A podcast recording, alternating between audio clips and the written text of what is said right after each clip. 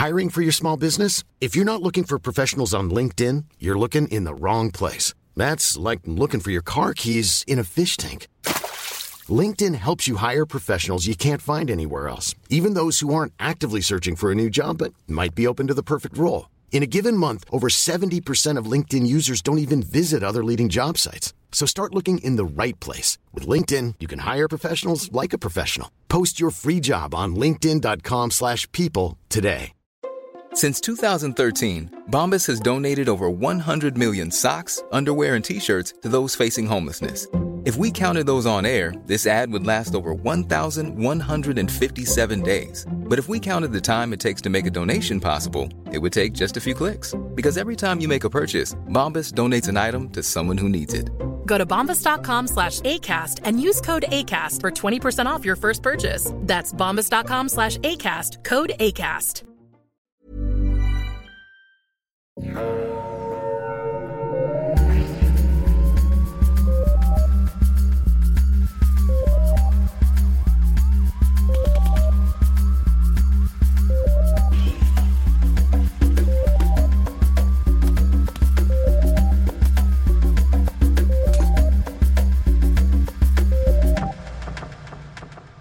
Bonjour tout le monde, bienvenue à Un peu de crime dans ton café. Je suis votre animatrice Catherine et comme toujours, je suis avec Audrey et ses beaux tatouages. Bonjour Audrey, comment ça va?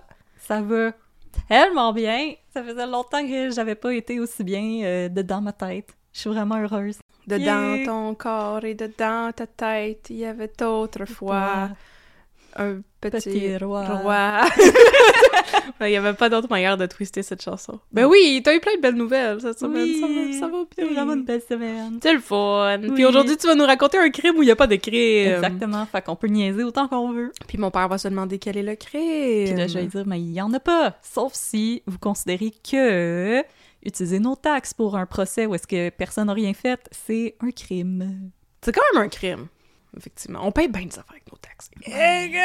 Selon moi, pas les bonnes. Non, c'est ça, effectivement. C'est euh, c'est assez, euh, c'est assez aberrant. Mais il y a, en- tu sais, il y a aucun de mes étudiants que mes étudiants sont en train de faire de la- des recherches sur euh, ce qui s'est passé d'intéressant au Québec des années 1900. Tu sais, C'est assez euh, vaste.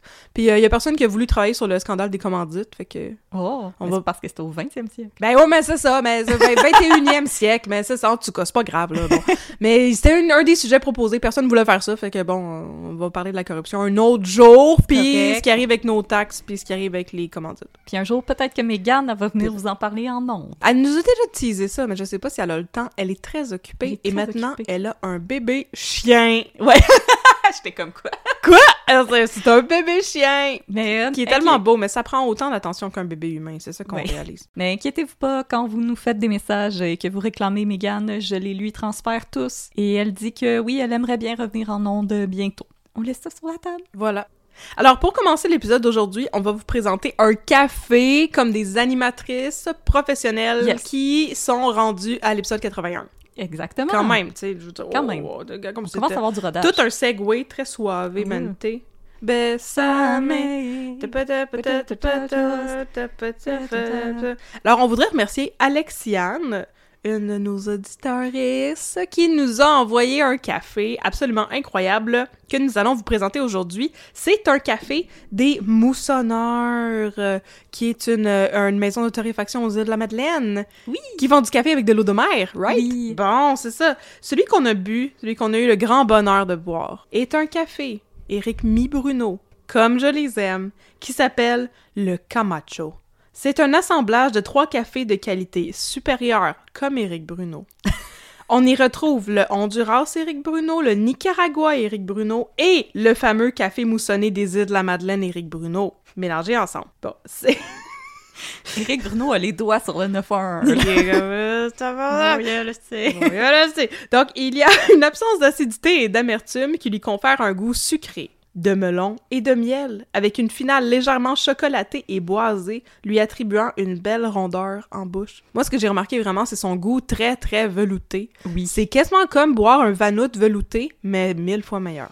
Mais honnêtement, euh, la, la créma aussi sur ce café-là, Ouais. incroyable. On dirait qu'il y a du lait dans le café, mais il y en a pas. Oui, il est vraiment onctueux. C'est ça que j'ai dans mon, dans mon cold brew aussi. Ah! Ah! Moi, je l'ai juste bu en, en espresso. Moi, je l'ai juste bu en cold brew. Fait que, regarde, on a deux façons, puis... Et on vous confirme, c'était délicieux. Ben, honnêtement, en cold brew, là, les notes de melon et de miel qu'il mentionne, là, ça lui donne une texture vraiment onctueuse. On dirait du sirop. C'est fou quand même. Ça fait un, un cold brew qui est soyeux. Puis C'est vraiment incroyable. Très, très bon. En espresso, il y a vraiment aucune amertume. Ça goûte vraiment comme un chocolat très laiteux. Oh, miam miam. Cadbury. En après-midi, là, avec un petit biscuit au beurre, là, vous vous gâtez. En plus, il commence à faire froid, là. Oh, C'est de ça que vous avez besoin. oui. Alors, on le répète, c'est le café Camacho.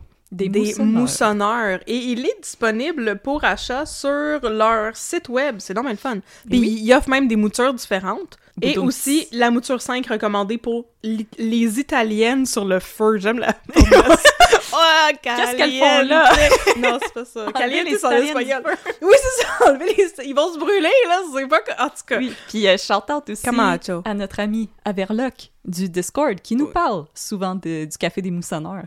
Ouais, parce que c'est comme... C'est comme un homme de la mer. Moi, je suis vraiment Oui. impressionnée. Il fait de la voile et Abonnez-vous à notre euh, Discord, vous allez pouvoir voir les splendides photos de Averloc. Je sais. À un moment donné, je parlais avec quelqu'un, puis la personne était comme Ouais, tu sais, j'ai un Discord.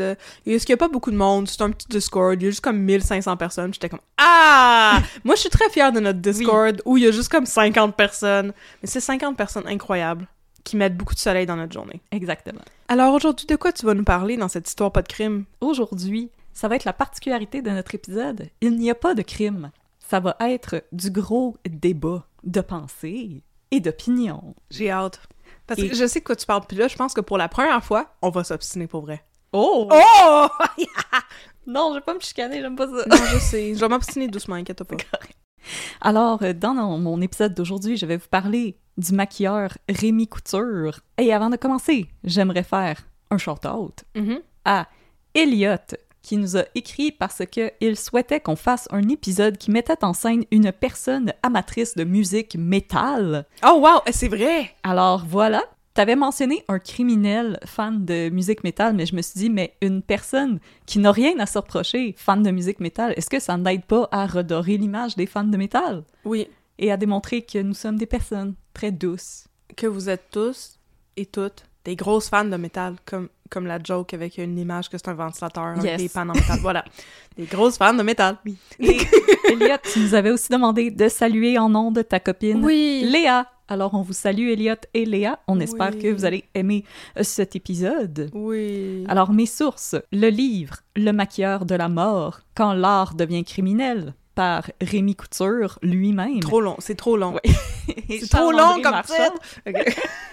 Et des chroniques de Yves Boisvert et de Nathalie Petrovski. J'aime Nathalie Petrovski. On l'aime beaucoup, Ça Nathalie fait plusieurs fois qu'on Petrovski. parle de Nathalie Petrovski. Deviens notre amie. Je sais pas, penses-tu qu'elle nous aimerait? Moi, je pense que oui. Alors, maintenant que tu as re-rempli ton café, Catherine est prête. Oui, oui, oui, je suis prête, oui. oui, j'écoute, j'écoute. Oui, madame, professeur. Partie 1. Oui. Artiste en formation. Tout comme Myriam Bédard, comparaison dont je suis certaine qu'il est fier, Rémi Couture est né à Loretteville, en banlieue de Québec. Dès sa jeunesse, il démontre un fort intérêt pour le cinéma d'horreur et la musique métal, particulièrement celle du groupe Cannibal Corpse. Qu'est-ce que c'est ça, Cannibal Corpse? Ça a l'air rough. C'est rough, en s'il Oh vous plaît. ouais! Je me sentais un peu tweet d'écouter du jazz en écrivant mon épisode. Ouais, t'avais pas le goût de te mettre dedans puis écouter du... Ouais, même quand j'écoutais plus de métal, j'ai jamais vraiment aimé ça, Cannibal Corpse. Oh, J'ai juste l'impression de me faire frapper par un char. si vous aimez ça, c'est correct. C'est correct, les amis. Ouais, moi j'aime pas le métal, ça fait mal à mes oreilles. c'est correct. mais mais j'ai- j'ai- j'aime le métal vraiment soft. Comme l'autre jour, j'entendais quelqu'un qui conduisait son char puis qui écoutait, je pense, une tune de System of a Down. J'étais comme, ah ouais, ça c'est le fun. Ah. Dans ma tête, ça c'est du métal soft. Je peux l'écouter puis mes oreilles ils saignent pas. Pourtant, c'est quand même... euh, Ouais. Ils ont des chansons quand même intenses, euh, System of a Down. Bon, là, j'entends les courriels rentrer. Mais, là, c'était vraiment comme, je sais pas, c'était vraiment un headbanger. Là. Je poussais la poussette à côté de l'auto qui était à la lumière, puis j'étais comme, yeah! puis c'était comme, c'est un monsieur tatoué, grosse barbe, puis tout, puis il était comme, dans son pick-up avec son système of a Down. signes du démon. J'étais comme, Yeah! Puis pendant ce temps-là, mon fils, il faisait allô, allô, parce qu'il salue toutes les autos dans la rue. Fait que Voilà. On s'est fait un ami ce jour-là. Alors, Rémi Couture, Peut-être que moi aussi, je suis une grosse fan de métal, dans le fond. faut, faut juste qu'on fasse ton éducation. Voilà. Envoyez vos chansons de métal préférées à Catherine. Oh my god, please don't. Please don't, please don't! ok, non, peut-être, peut-être. Alors, Rémi Couture aimait aussi les arts. Mais contrairement à Myriam Bédard, Rémi Couture, le sport, il l'avait là où je le pense. Je le cite. J'ai toujours détesté les sports d'équipe, probablement parce qu'ils exigent un esprit de meute, de troupeau suivant aveuglement les règles et le plan de match imposé par les coachs. Je dessine depuis que je suis capable de tenir un bout de crayon entre mes doigts. Enfant, je dessinais tout le temps et partout où c'était possible. Sans surprise, les cours d'art plastique à l'école étaient de loin mes préférés et ceux dans lesquels j'étais assurément un premier de classe. À l'âge de 15 ans, Rémi Couture apprend à manier le airbrush et commence à offrir ses services à son entourage pour personnaliser des manteaux de cuir, des masques de gardien de but Mm. et des casques de moto. Hmm, je me demandais si je comprenais c'était quoi l'airbrush. Je comprends Oui, oui. c'est quoi l'airbrush. Comme des côtés de vanne avec des dragons Oui. et des filles en armure. ok, là. ouais, c'est ça. C'est Parce ça. que je pensais que tu m'avais dit qu'il était maquilleur, puis j'étais comme quand est-ce que tu maquilles quelqu'un avec un airbrush? Puis là, je voyais euh, Daryl Hannah dans euh, Blade Runner là, avec les yeux tout noirs. Oui, oui. Le, le airbrush, c'est une technique pour faire des fades plus, euh, plus subtiles. Oh, J'ai oublié de mentionner au début de l'épisode, oui, chers chers auditoristes, je suis une ancienne maquilleuse d'effets spéciaux. même pour vrai. J'ai oublié de le mentionner. C'est pour ça que Oui. j'ai j'ai voulu m'intéresser à ça. Puis comme toute cette histoire est arrivée pendant que je faisais mes cours de maquilleuse. Moi, comme- je mets du mascara CoverGirl. Oh yeah! Oh yeah! Moi, j'étais à l'autre bout du spectre, complètement. Euh, moi aussi, je mets du mascara CoverGirl parce que je ne suis plus maquilleuse professionnelle. C'est du bon mascara, CoverGirl. Ben oui. Hey, oublie ça, là, toutes les petites brosses à mascara en silicone de toutes des formes fuckées. Là. Moi, j'ai une brosse normale, traditionnelle, pis tout, that's it. Tu pogneras jamais de maquilleuse avec d'autres choses que ces brosses-là. Bon, mais c'est parce que ça fonctionne. Pourquoi Oui. tu aurais des petites euh, brosses en boule, en pic-pic, euh, jaune flash, en silicone? En tout cas, oh, because money, je viens de m'en rappeler. Oui. Alors, pour Rémi Couture, le maquillage et la sculpture étaient encore loin de faire partie de ses plans de carrière. Pour son premier emploi, il travaille dans une imprimerie spécialisée en sérigraphie qui imprimait des t-shirts de groupes de musique. Un travail en or pour un fan de musique, comme Couture. À l'âge de 20 ans, Couture décide cependant de quitter Québec pour s'établir à Montréal. C'est aussi dans ces années qu'il va commencer à s'intéresser au maquillage, plus précisément au maquillage d'effets spéciaux et d'horreur. C'est aussi à Montréal que Couture va être réprimandé une première fois par les autorités. À l'époque, Couture avait décidé d'expérimenter sur une sculpture qui traînait dans son atelier en lui donnant l'aspect d'un cadavre brûlé et ensanglanté. Oh my god! À la blague, il place la sculpture sur le siège passager de sa voiture pour emprunter la voie réservée au covoiturage pendant les heures de pointe. Un soir qu'il sort pour un verre et que sa voiture est stationnée sur une rue du plateau Mont-Royal, il reçoit un appel sur son cellulaire. À l'autre bout du fil, un policier lui demande de venir retirer le cadavre de sa voiture car il a fait paniquer une dame qui promenait son chien. Couture demande alors au policier si une loi lui interdit de traîner un faux cadavre dans son véhicule. Quand le policier lui répond que non, Couture éclate de rire et réplique qu'il ne viendra pas car de toute manière, le cadavre en est clairement un faux. Le cadavre s'est par ailleurs baladé avec Couture pendant encore une couple de mois.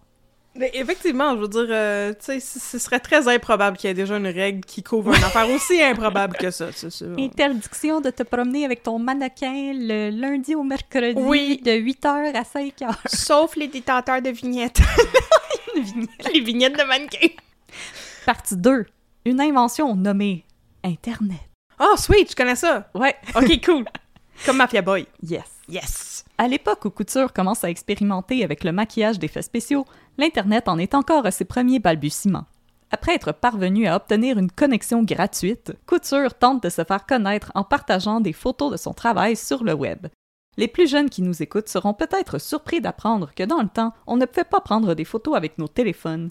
Sauf si on voulait un beau paquet de pixels qui suggérait que tu avais bel et bien croisé une célébrité quelconque à l'épicerie. Est-ce que tu en train de shamer mon histoire de la fois que j'ai vu Eric Bruno dans une foule puis que je l'ai pris en photo avec mon flip phone il y a comme 15 ans? Non. Ça sonnait comme ça. Non. On le voyait très bien. Il était de dos puis il avait une casquette. C'est clairement Eric Bruno. Toujours que c'était lui. Pour partager des images de ses maquillages, Couture photographie le tout sur du film 35 mm qu'il doit aller faire développer dans un commerce. Ah, l'époque où les commis du Jean Coutu pouvaient admirer nos photos de voyage. Ben, je veux dire, puis le monde qui faisait développer des, des photos sexy, là. Par ailleurs, selon Couture, certains employés de ces commerces l'auraient un petit peu regardé de travers quand ils venaient récupérer ses clichés. Ah ben.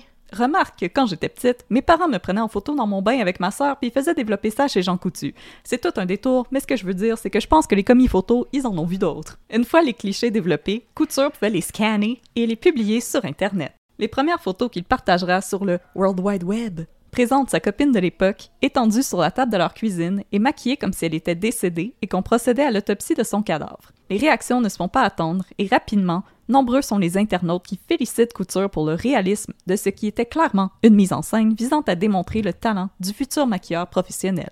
Même s'il préfère alors se consacrer à la sculpture, Couture apprécie les commentaires positifs qu'il reçoit et continue de publier des images de maquillage d'effets spéciaux sur le web. C'est finalement quand il a 30 ans que Couture décide de pousser plus loin son projet en réalisant des maquillages plus élaborés à partir de scénarios et de mise en scène. Pour les besoins de ce nouveau projet, il ouvre le site web morgue666.com. Non, mon Dieu! Ça a l'air d'un site web possédé par le diable! c'est le diable qui a acheté ce nom de domaine! C'est pour publier tes recettes. Oh! Quand j'étais petite, tu sais, il y a toujours l'intro Oui. d'une recette que personne lit. Non. Quand j'étais petit, mon grand-père m'amenait toujours au marché, puis là, je disais, c'est quoi ça? Ah, c'est des radis. Plein Ah, de fait qu'aujourd'hui- ta gueule. Fait qu'aujourd'hui, j'ai fait un gratin de radis en l'honneur de mon grand-père, voilà. Jump to recipe. Moi, je que nos secrets d'État, on devrait les mettre dans les introductions de, de recettes sur Internet. 100%. Personne qui lit ça. Ce serait très bien dissimulé, effectivement. Alors, je vais laisser Rémi Couture lui-même expliquer son projet. Conçu en 2005, Morgue 666 était un site sur lequel je voulais créer une sorte de faux journal intime visuel d'un psychopathe, d'un tueur en série fictif.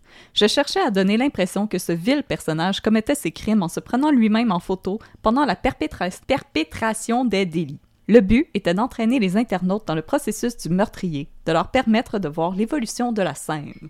La popularité du site explose. En un mois, 666 récolte près de 30 000 visionnements, un nombre considérable pour une ère pré-réseaux sociaux. Ben là, oui. Euh, Couture est cependant parfaitement conscient que le contenu qu'il produit risque d'en froisser certains et certaines. Ben oui, ben là.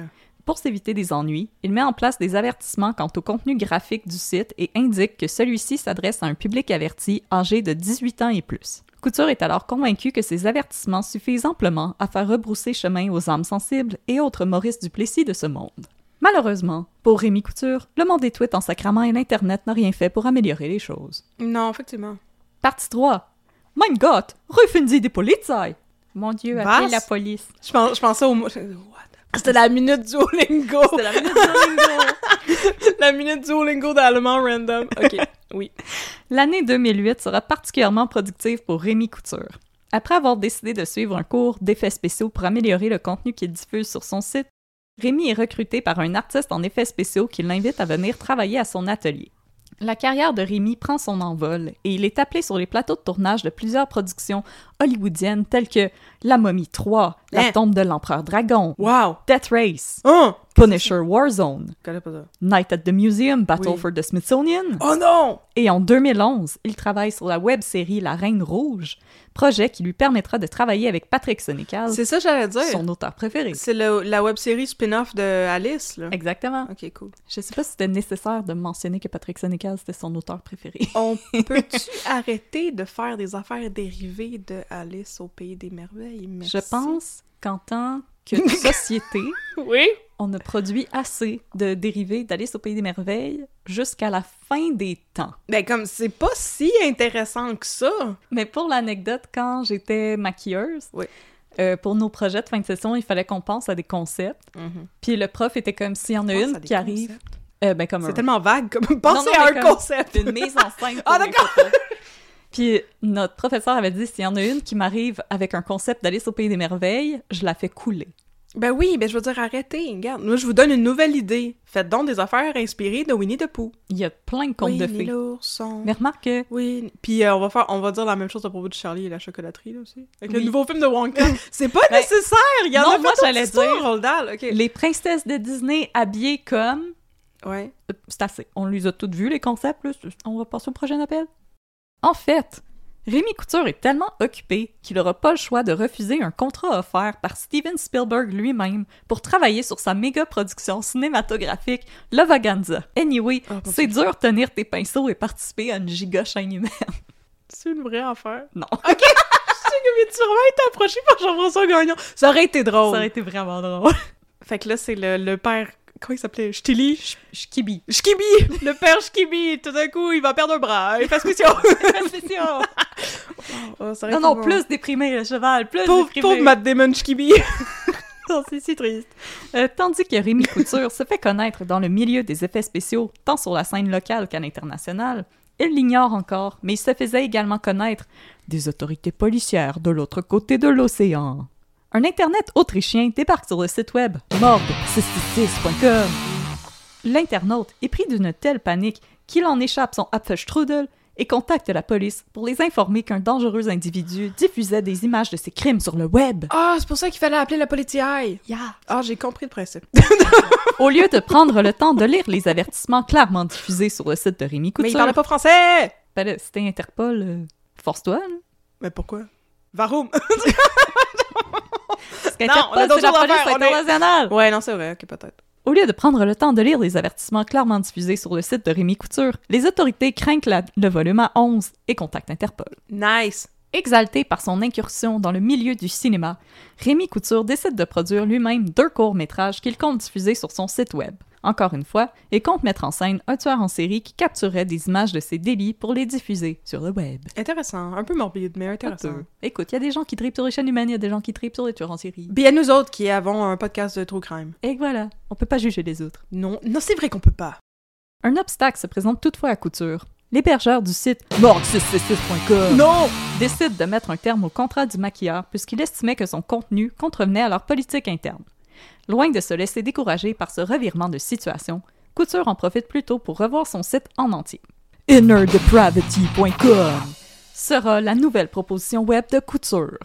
Cette fois-ci, Couture compte diffuser des courts-métrages en plus des séances photos comme il le faisait sur le désormais défunt morgue666.com. J'aurais aimé ça qu'ils switch à morgue666.wordpress.com!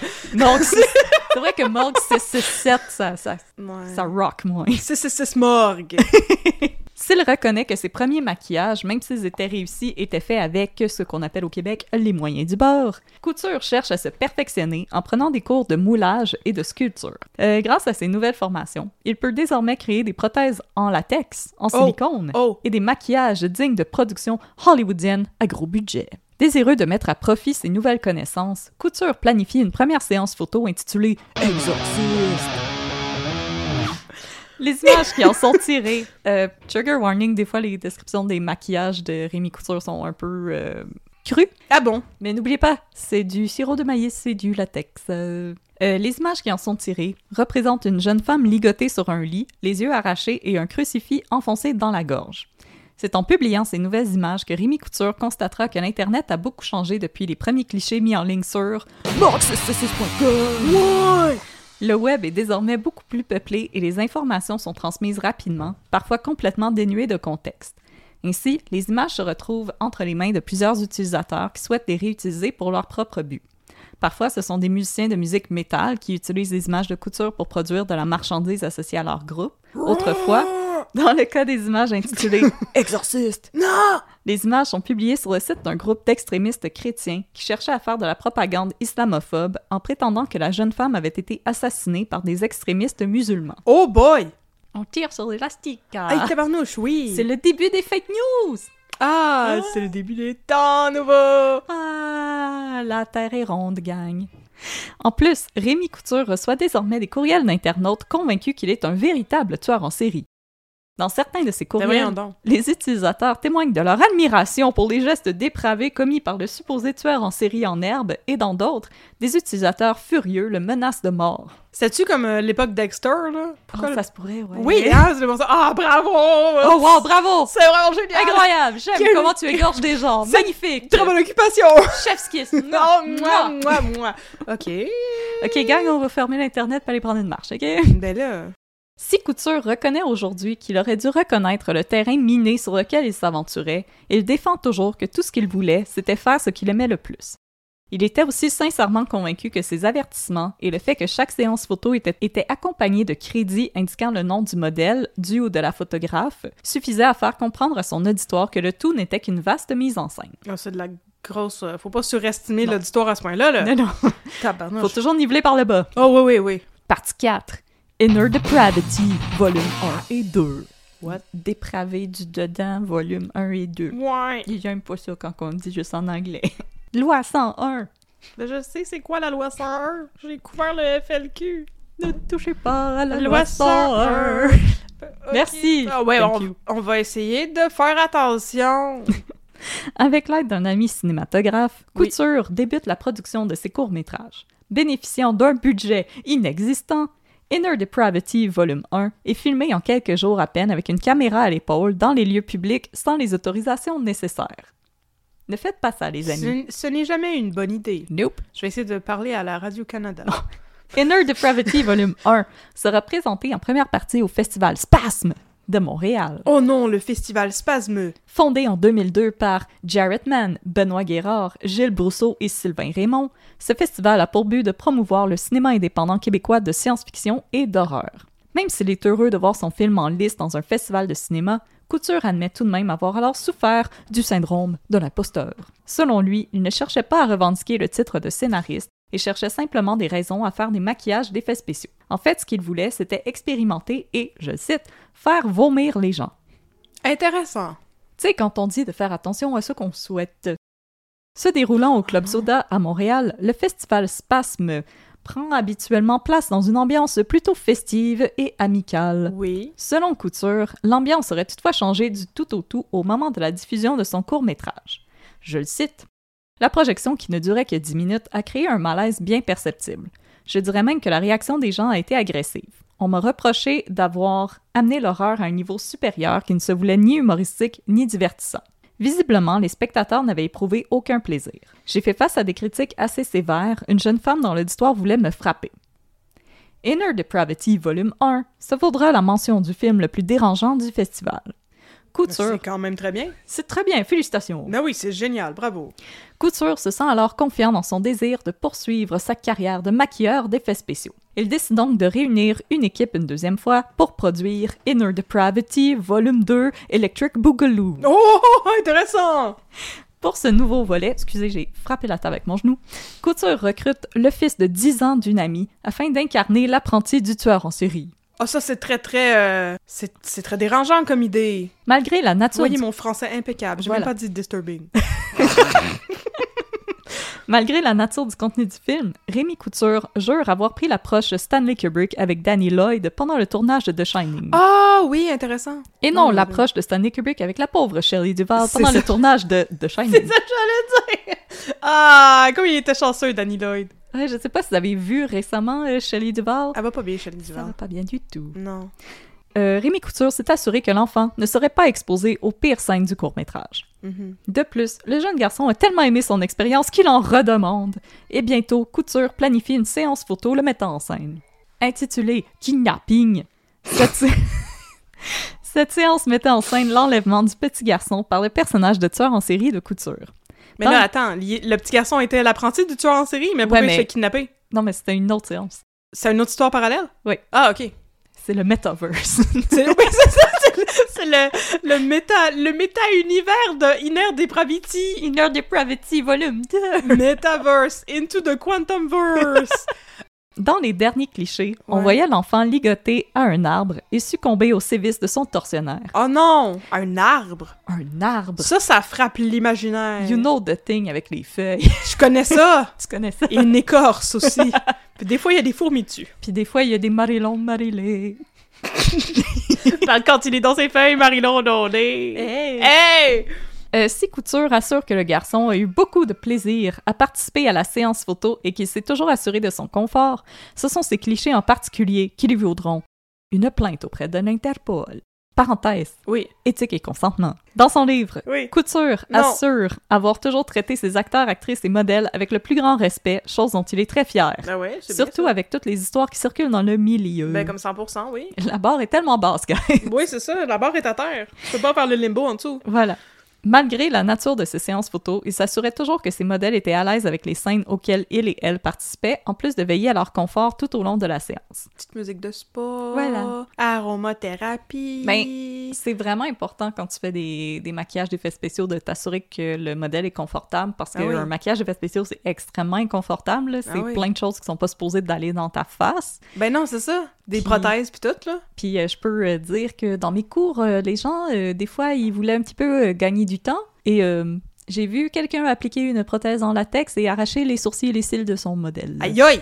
Parce qu'il faut mettre de la vaseline, Mais les oui, pourquoi ça amis. colle dans ta face? Exactement. La vaseline, Voilà. c'est la réponse à tout. Euh, selon Couture, et moi aussi je peux confirmer la chose, Oui. il n'a jamais eu de problème à trouver des volontaires pour participer à ses séances et tournages. En fait, ce sont souvent les modèles elles-mêmes qui contactaient Couture désireuses de se faire maquiller en zombie ou en cadavre et de pouvoir partager les images sur leur compte personnel. Wow! Je peux confirmer, les gens capotent à se faire maquiller en zombie, ils adorent ça. Ben oui, mais en plus de Dexter, c'était les Walking Dead. les morts qui marchent. Exactement. En Oui. 2006, Rémi Couture décide de distribuer ses courts-métrages en format DVD, chose qui lui permettrait aussi de les présenter dans des festivals de cinéma. Euh, le projet avait coûté assez cher et Couture cherchait une manière de le rentabiliser et pour Mhm. produire le troisième et dernier volet de Inner Depravity. Ah, c'était planifié comme une trilogie. Et voilà. Dépravé du dedans. Intéressant. Comme le Seigneur des Anneaux. Et les Boys. Ah non, mais C'est il y en a quatre. Les boys, il y en a quatre? Puis une série télé. Ouais. Ok, cessez les Boys. Cessez. Mais ils sont trop fiers, les boys. Ouais, c'est vrai que c'est bien. Ils vont pas se laisser faire. non, ils vont pas se laisser faire. C'est certain qu'ils vont continuer. À la même époque, Mhm. Couture commence aussi à délaisser son site web, sentant qu'il avait pas mal fait le tour. Ouais. En plus, il était de plus en plus sollicité pour des tournages professionnels et des grosses productions qui lui rapportaient beaucoup plus que ses courts-métrages. Si Ouais. Couture est prêt à tourner la page sur Inner Depravity, Ouais. dépravé du dedans, le SPVM, lui, avait d'autres plans pour lui. Oh non, le spavum. Partie 5. La véritable arrestation d'un tueur en série fictif. On est maintenant en 2009.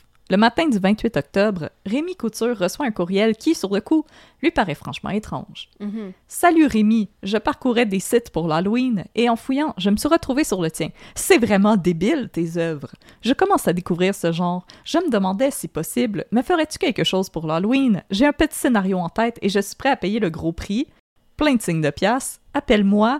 Signé Steve XOXO. J'ai peut-être rajouté Girl. les XOXO, je vous le dis pas. Malgré Ah, son appréhension, Couture décide d'appeler le numéro laissé au bas du courriel. Au téléphone, Steve lui explique que sa copine et lui aimeraient participer à une de ses séances photos pour faire des invitations pour un party d'Halloween qu'ils organisent. Me semble que le timing est un petit peu serré pour le 28, mais whatever. Couture hésite. Il est déjà très occupé sur d'autres projets plus intéressants et trouve l'insistance de Steve franchement étrange. En plus, Steve ne cesse de répéter qu'il est prêt à payer très cher pour travailler avec lui, se vante qu'il a beaucoup d'argent. Selon Couture, et confirmé par moi, c'est la première fois qu'un client se vante de sa situation financière pour le convaincre de travailler avec lui. Mettons que d'habitude, le monde se vante pas mal plus de leur nombre de followers sur les réseaux sociaux pour justement éviter de te payer. Parce qu'apparemment, dans le monde des influenceurs, un loyer, ça se paye à grands coups de like. Rémi finit par se laisser convaincre et invite Steve et sa conjointe à venir le rencontrer à son appartement d'Hochelaga Maisonneuve le lendemain pour faire des tests et discuter d'idées pour la séance photo. Entre-temps, Rémi contacte aussi une amie photographe pour lui offrir le contrat qu'elle accepte. Le 29 octobre, l'ami photographe de couture se rend chez lui pour installer son matériel dans l'atelier situé au sous-sol de l'appartement. Couture commence aussi à préparer son propre matériel quand il reçoit un appel sur son cellulaire d'un numéro inconnu. Il s'agit de Steve qui l'informe que sa conjointe et lui sont en chemin, mais qu'il n'arrive pas à trouver l'appartement. Il demande à Couture de sortir dans la rue pour lui faire un signe. Nouveau drapeau rouge pour Couture, à qui une telle chose n'est jamais arrivée. Je pense aussi que tout- tous et toutes nos auditoristes qui connaissent Hochelag savent que les apparts sont vraiment bien indiqués et qu'on n'est pas dans Griffintown. Rémi répète les indications à Steve, mais celui-ci insiste pour que Couture sorte sur son perron. Est-ce que c'est un guet-apens? J'ai l'impression que c'est un guet-apens! non! À contre-cœur, J'ai peur pour lui. Couture accepte de sortir dans le fret du mois d'octobre pour faire des tatas à Steve qui connaît pas ses chiffres. Rémi informe le photographe qu'il sort pour un bref moment pour aider le client à trouver l'appartement.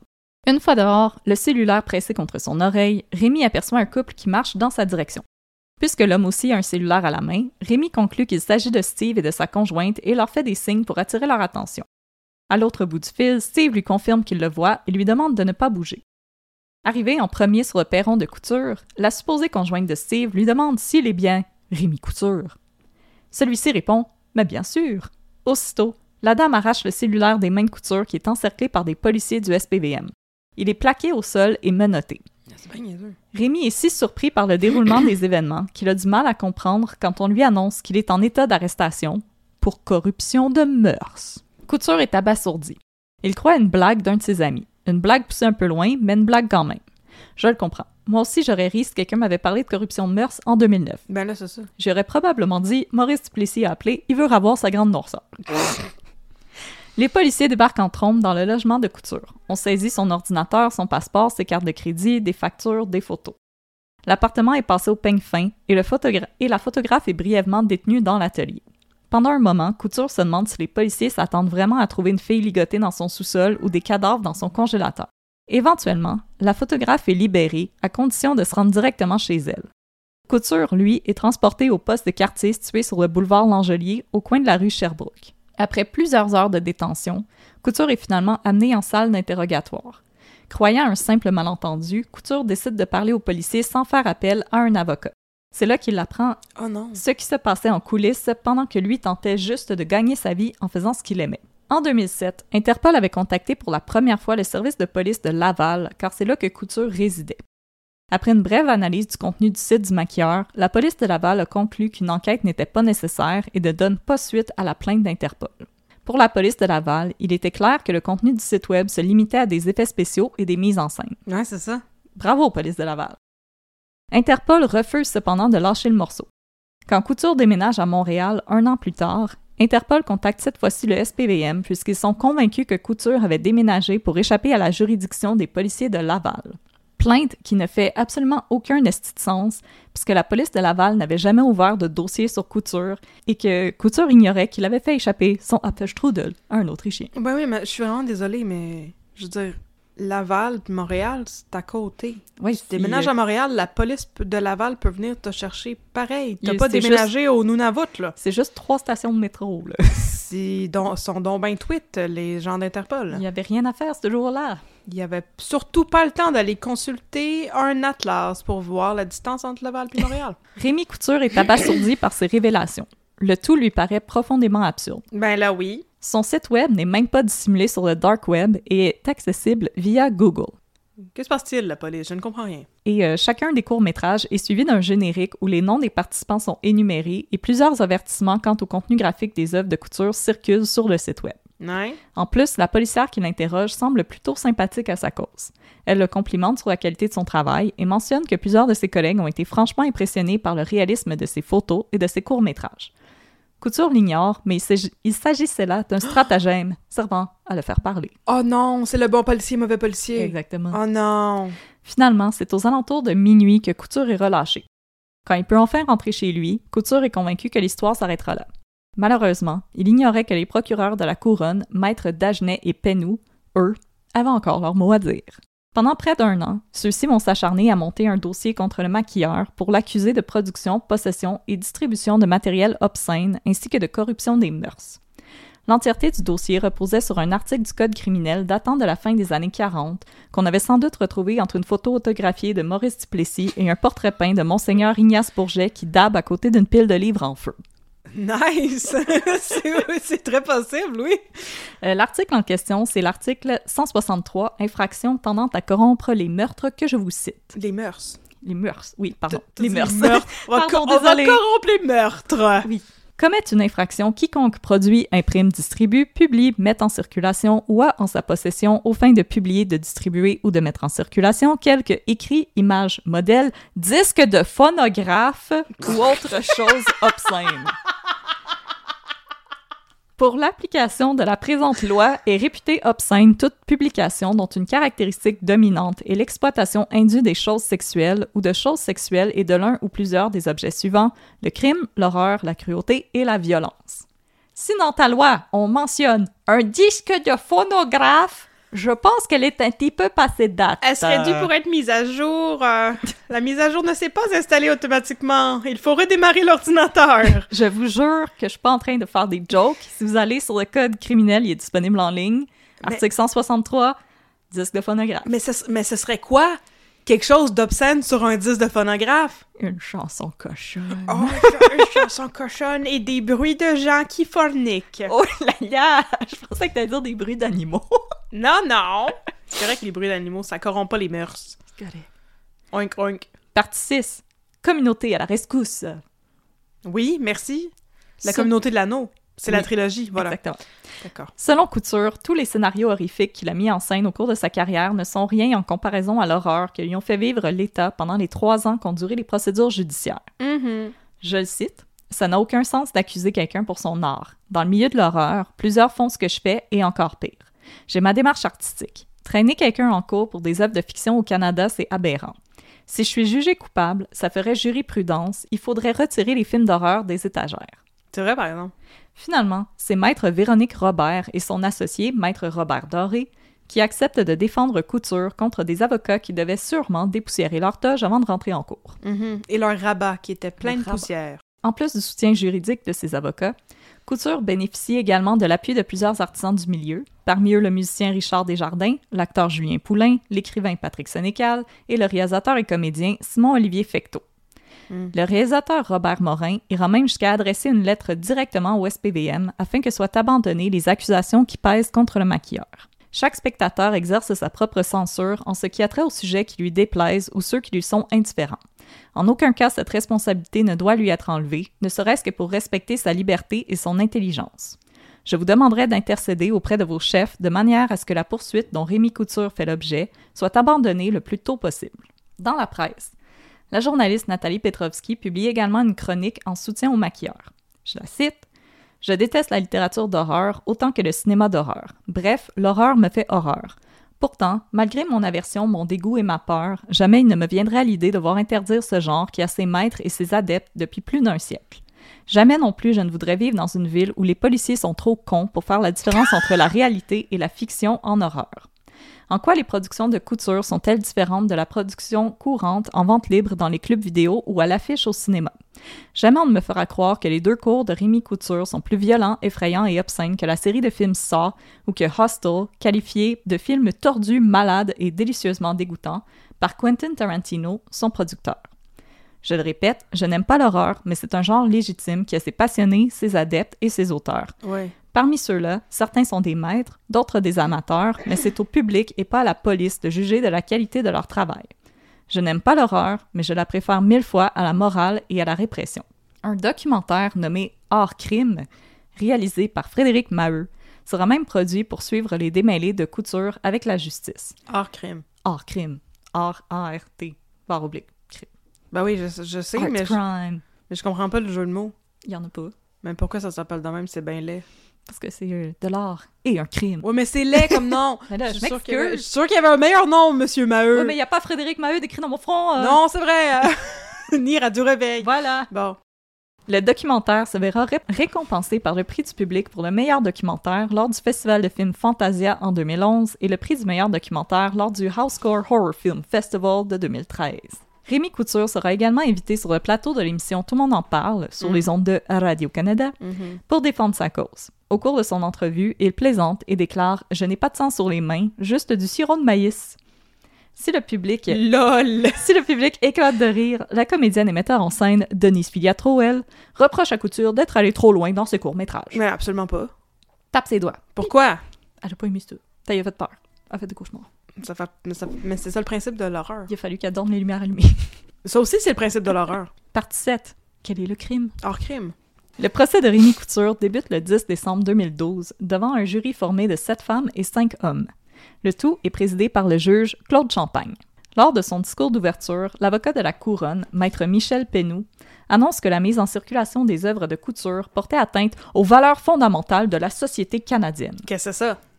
Le sirop d'érable et les chemises à carreaux, je sais pas. Mais je suis vraiment désolée, mais... S'excuser. On est en décembre 2012, fait que c'est juste après que le PQ vient de rentrer, puis là, dans quelques mois, ils vont essayer de faire passer leur charte des valeurs, là. Ouais. Ah, je n'aime pas ça! J'aime pas ça moi non plus. J'aime pas ça que les valeurs canadiennes, c'est- ce soit pas euh, de laisser les gens faire des films d'horreur aussi dégueulasses que ça leur tente. Et Tant euh, que tout le monde est de consentant. parler en français et d'être une personne blanche. Oh non, je l'ai dit. Ah. Ah, Excusez, je l'ai. Excusez. ah, Sorti de seul. attends, oh non. Selon la thèse de la couronne, oui. l'alliage de la chose sexuelle, de la violence, de l'horreur et de la cruauté De était la de chose sexuelle. la chose sexuelle. Là, je me sens en 1940 encore. Moi avec. Avec les phonographes. tu veux-tu écouter chose sexuelle remix numéro 4? Big, Big Shiny Toons. chose sexuelle.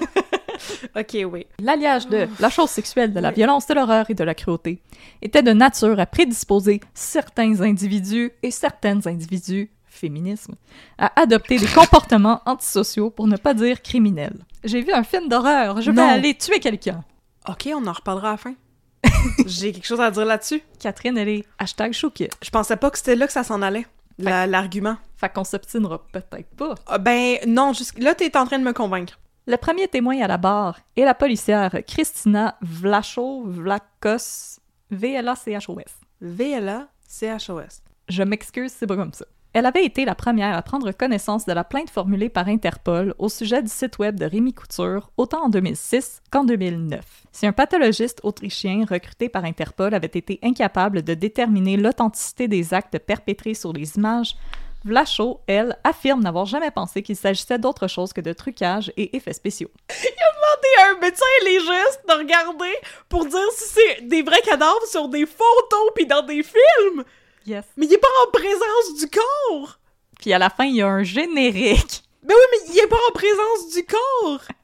Il, il aurait pu demander à n'importe quelle personne qui, qui est dans la rue, là. Vox T'as pas besoin d'être un médecin légiste! C'est, c'est donc, ça a donc bien pas rapport! La job du médecin légiste, c'est pas faire une autopsie en regardant un film! C'est, qu'est-ce, qu'est-ce qui se passe? Ok, bravo Madame Blachot, effectivement. Malgré tout, ce sont des collègues de Vlacho qui ont insisté et un doute a fini par s'installer dans l'esprit des policiers. Il aura finalement fallu dix mois pour que des accusations soient déposées contre Couture. Mais le, un doute, c'est... Ok, excusez, vous êtes la police? Tu sais, la liste des personnes disparues, vous avez ça, vous autres? c'est, que- c'est le mais monde que vous voyez dans les films. Puis il y a le nom des gens dans le générique! Vous voyez, c'est qui? C'est ces gens-là, ils ont pas été assassinés depuis, puis qu'ils sont encore vivants. Clairement, il y a pas de crime qui a été commis. Voyons donc, cocoon! Je pense qu'il devrait rallonger la durée de la technique policière. Hiring for your small business? If you're not looking for professionals on LinkedIn, you're looking in the wrong place. That's like looking for your car keys in a fish tank. LinkedIn helps you hire professionals you can't find anywhere else, even those who aren't actively searching for a new job but might be open to the perfect role. In a given month, over 70% of LinkedIn users don't even visit other leading job sites. So start looking in the right place. With LinkedIn, you can hire professionals like a professional. Post your free job on linkedin.com/people slash people today. Pense que ça va être nécessaire, là. Leur montrer un film d'horreur puis dire ça, c'est pas vrai. L'actrice, elle existe encore. La Moi, je voici en train de ramasser son Oscar. Moi, je pensais que c'était le contraire, sérieusement. Je pensais que c'était rendu au stade où est-ce que, tu sais, comme quand les vidéos de, de Luca Rocco Magnotta circulaient et tout, je pensais qu'on était rendu au stade où est-ce que regarder des affaires d'horreur, on était désensibilisés, puis il y avait des gens qui peuvent regarder des vidéos où est-ce qu'il y a comme des talibans qui décapitent des gens, puis qui pensent qu'à cause de la distance, c'est pas une affaire vraie. Je pensais pas que c'était le contraire, là, qui est en train de se passer. Oui, oui. Puis euh, Magnotta, c'est arrivé juste avant le procès de Rémi Couture. Oui, mais je veux dire, on sait que ça existe, les films. Ça fait plus de 100 ans qu'on fait du cinéma à ce Oui, stade-là. oui, les frères Lumière. Quel nom laid. Ok, oui. Back to the procès. Ensuite, c'est l'enquêteur Lavallée, alias Steve, qui doit témoigner Oh non. sur le subterfuge employé. Son Pour... prénom, c'était sûrement Steve? Non, non. Ah, ok. Euh, qui doit témoigner sur le subterfuge employé pour procéder à l'arrestation de Couture.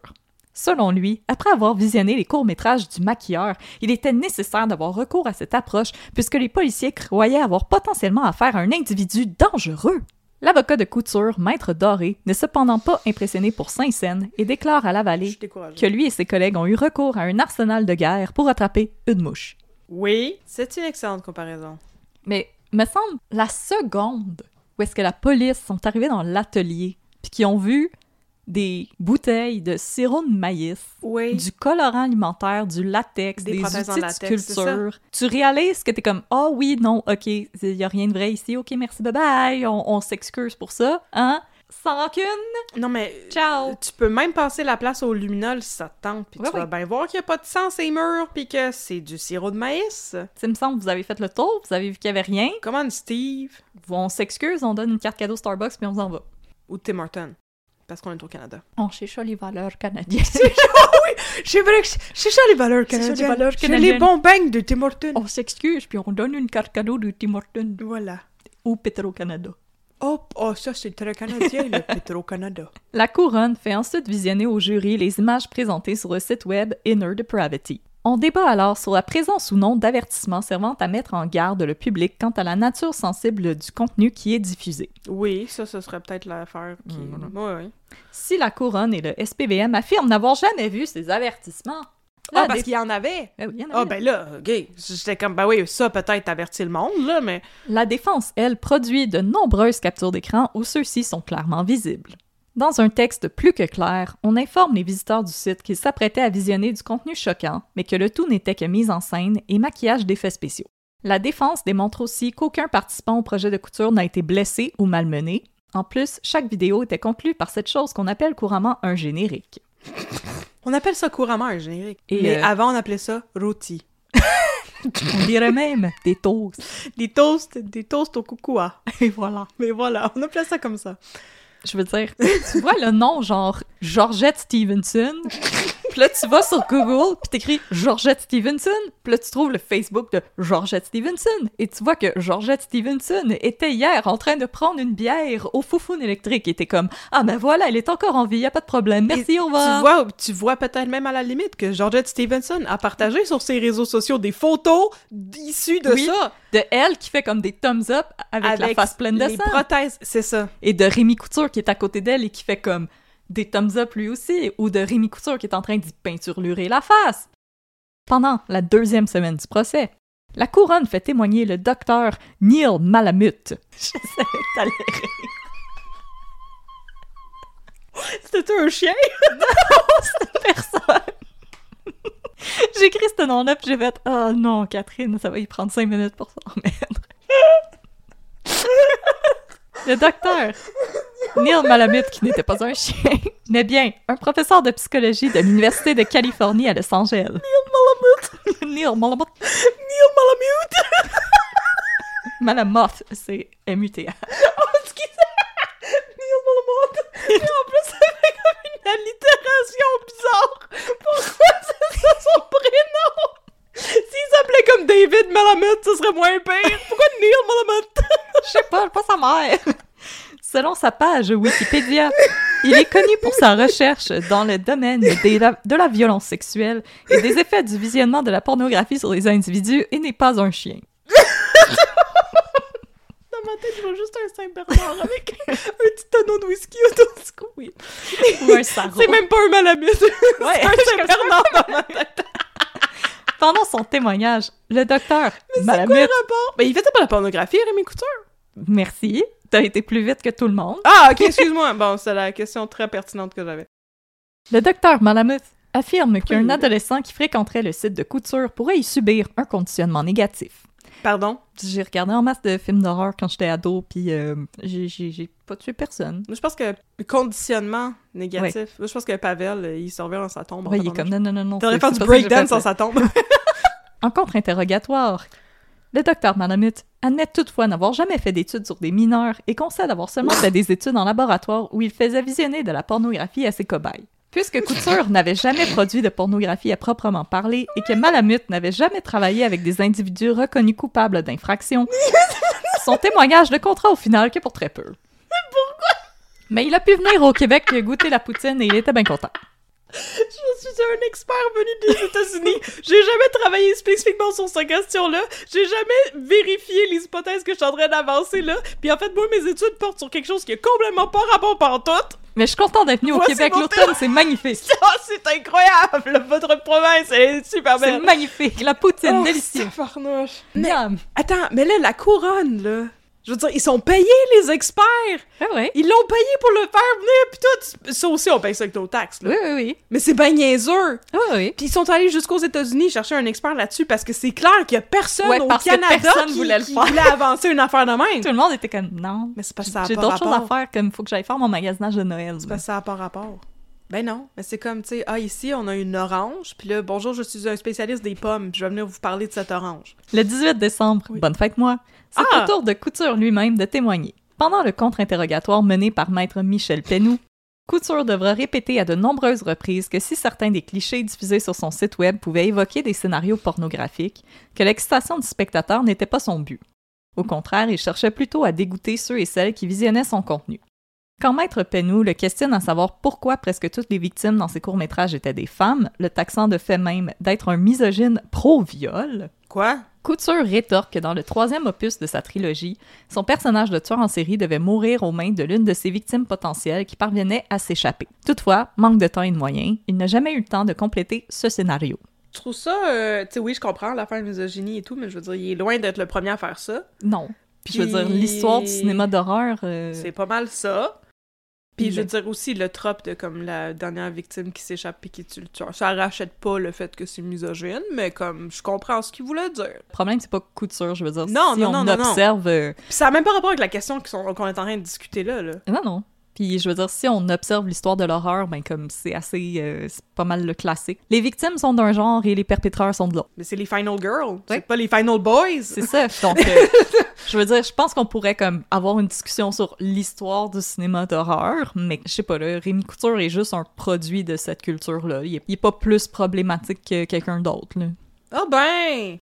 Maître Penou frôle ensuite l'absurdité en demandant à Couture s'il cherchait à reproduire les crimes du célèbre Paul Bernardo à travers son travail. Abasourdi, Couture rétorque non et demande à l'avocat d'où il tient de telles informations. Mais ça a bien pas rapport. Absolument pas. Je veux dire, il torturait pas ses victimes comme ça, Paul Bernardo, de toute manière. Non, Ça a donc pas rapport. Finalement, Couture surprend la couronne en leur apprenant qu'il avait déjà été embauché par le syndicat des agents de la paix en service correctionnel du Québec pour produire des simulations dans le cadre de leur programme de formation.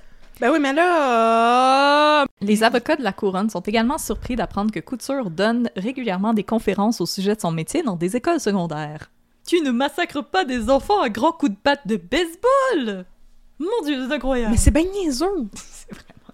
Je veux dire, ça aurait pris deux minutes, tu sais, non seulement la remarque là, que je faisais tantôt sur euh, check la liste des victimes, des personnes disparues et tout, je vais ramener cette remarque-là, mais aussi, ça leur aurait pris deux minutes pour vérifier s'il y avait des antécédents judiciaires. Exactement. La défense convie ensuite le professeur en cinéma de l'Université de Montréal, Richard Bégin, à témoigner. Mm. Selon Bégin, le but du cinéma d'horreur est avant tout de troubler et de déranger le spectateur.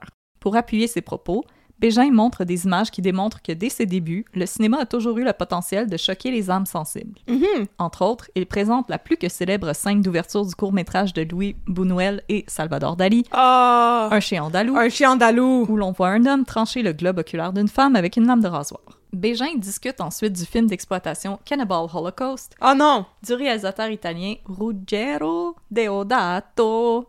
Paru en 1980, le film avait été approuvé par la Régie du cinéma du Québec qui lui avait attribué la cote de 18 ans et plus.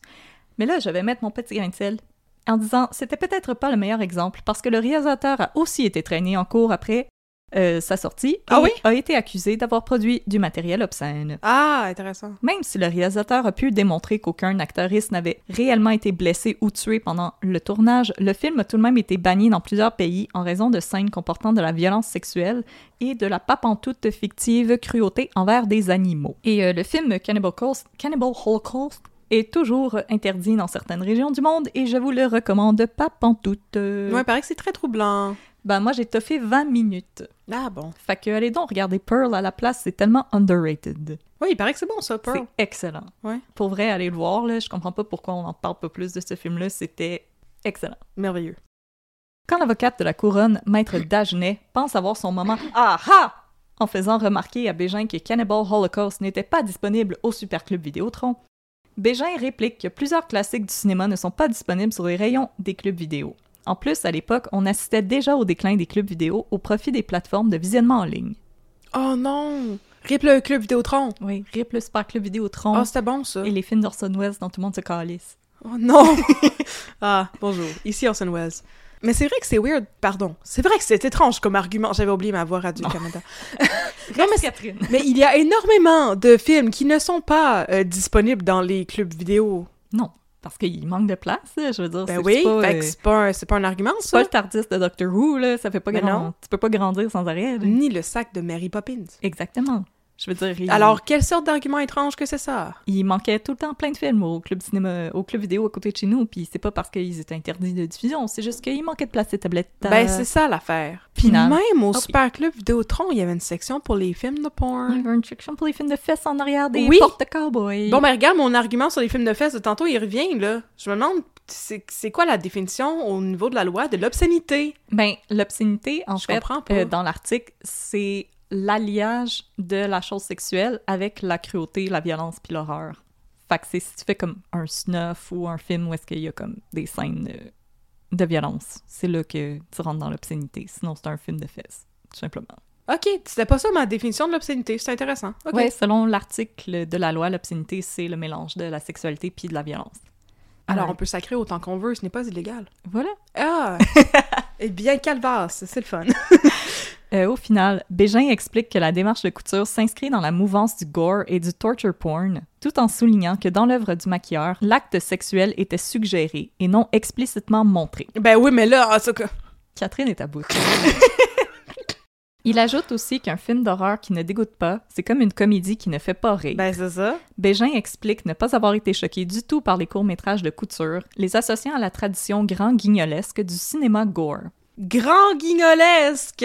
Ben, c'est vrai C'est toi qui es devenue une animatrice de Radio-Canada, tout d'un coup. Exactement. Incroyable. Mais c'est vrai que Oui. quand on pense aux classiques du gore, surtout les films d'exploitation des années 60, c'est c'est tellement gros qu'on peut juste rire en voyant ça. Ben là. oui. C'est juste trop exagéré. C'est trop exagéré. Oui. Tout le monde, euh, les gens tombent comme des mouches, là. C'est ridicule. Mhm.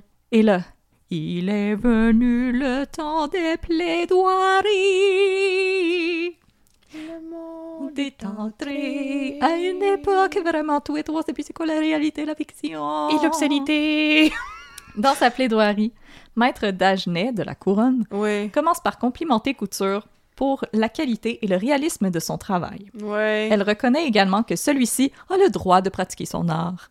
OK. Mais après les fleurs vient le pot, et celle-ci déclare que ce qu'elle reproche à Couture, c'est la nature des images qu'il a mises en circulation. Des images de femmes torturées, agressées et tuées qui pouvaient ultimement nourrir les fantasmes des esprits dérangés. Ouais, mais ça, ça, ça c'est pas de sa faute. Elle se défend donc d'avoir Oh. recours à une censure digne des années 50, en plaidant qu'il ne s'agit pas de brimer la, la liberté d'expression d'un artiste, mais bien d'agir pour la sécurité et le bien-être du public. Tous les sujets correspondent à des paraphilies. C'est un catalogue de, de ce qui excite les déviants sexuels. Ces images peuvent causer un préjudice à la société. En quoi est-ce de l'art? Il faut tracer la ligne quelque part. La société doit être protégée et ces images ne doivent pas être diffusées. À son tour, Maître Doré, de la Défense, insiste sur la démarche artistique de couture. Il soutient qu'il faut laisser les artistes s'exprimer sans que ceux-ci risquent des poursuites criminelles ou civiles. Je ne voudrais pas banaliser le matériel qui vous a été présenté en preuve. C'est un matériel qui n'est pas fait pour tout le monde. Moi, ça ne me dérange pas personnellement, mais ce n'est pas du matériel que je regarde ou que je recherche. Maître Doré cite, cite ensuite Voltaire. Je ne suis pas d'accord avec ce que vous dites, monsieur, mais je me battrai jusqu'à la mort pour que vous puissiez le dire. Ah! Par la suite, Maître Doré plaide que les artistes, par leurs œuvres, aident à faire évoluer les mentalités. J'avais un prof d'histoire qui trouvait que la musique de Charlebois était dégueulasse, mais quand on relit ses textes, on constate que c'est important. Pensons aussi à Michel Tremblay, le dramaturge dont Ouais. l'œuvre était aussi considérée comme vulgaire parce qu'il osait écrire des dialogues en joual. Vous voyez, nos artistes, ce sont des phares et on les suit. Finalement, Maître Doré fustige les arguments fallacieux de la couronne Oui. qui, selon lui, ont fait dériver le débat vers la question de la distribution de matériel pornographique, chose que son client n'a jamais faite. Ben non, puis qui ont fait dévier le débat vers euh, ce chien a-t-il le droit d'être un professeur d'université? La question fondamentale, c'est de savoir s'il y a un lien entre la pornographie et la commission d'un crime de nature sexuelle. A un lien entre l'horreur et le passage à l'acte d'un crime violent. Ouais. Les experts, même ceux de la poursuite, vous ont tous dit que non, qu'il n'y avait pas de lien de cause à effet. Le samedi 22 décembre, peu avant 18 heures, le jury est prêt à rendre son verdict. Qui veut deviner? J'espère que c'est non coupable. Corruption de mœurs pour production de matériel obscène. Non coupable. Ah! Possession de matériel obscène. Non coupable. Distribution de matériel obscène. Non coupable. Si Couture est d'abord soulagé Ah, par le tu m'as verdict... fait peur! La façon que Non, tu non. le disais, je me disais, oh mon dieu, moment donné, il va en avoir que c'est coupable. là. Non, non, Ah, non coupable sur toute la ligne. Ah, ok, tant mieux. Si Couture est d'abord soulagé par le verdict du jury, Oui. une épée de Damoclès demeure toutefois suspendue au-dessus de son crâne parce que la couronne bénéficie d'une période de 30 jours pour faire appel. Rendu physiquement malade par le stress des procédures judiciaires doublées par une rupture amoureuse difficile, Oh non. Couture va passer le temps des fêtes seule à tenter de se remettre de ses émotions et à oublier que la couronne pourrait décider de recommencer le processus en cours d'appel. Finalement, les 30 jours passent et la couronne décide de ne pas faire appel du verdict. Oh mon dieu, merci. Ok. Couture est à nouveau libre de diffuser son œuvre auprès d'un public averti de 18 ans et plus. Désormais officiellement classés par la régie du cinéma, les courts-métrages Inner Depravity 1 et 2 sont disponibles en vente libre pour un public amateur de sensations fortes. Il est à noter qu'à l'époque, l'ARCQ n'avait pu procéder au classement de l'œuvre de Couture en raison d'un mandat de perquisition de la couronne. À ce jour, les avocats de Couture critiquent beaucoup cette saisie, qu'ils qualifient d'abusive puisqu'un classement officiel de l'ARCQ aurait contribué à argumenter en faveur de Couture. Doublé d'un interdit de publication, les avocats de couture devront attendre la fin complète des procédures pour critiquer les agissements de la couronne et leur rappeler que Maurice Duplessis est mort en 1959 et que personne ne s'ennuie de lui. Malgré le fait que Couture sort vainqueur de se démêler avec la justice, son portefeuille, lui, n'est pas dans le même état. Ben non. Il doit toujours rembourser 13 000 et 35 000 en frais d'avocat. Ah, c'est pas super. C'est comme euh, aller étudier à McGill.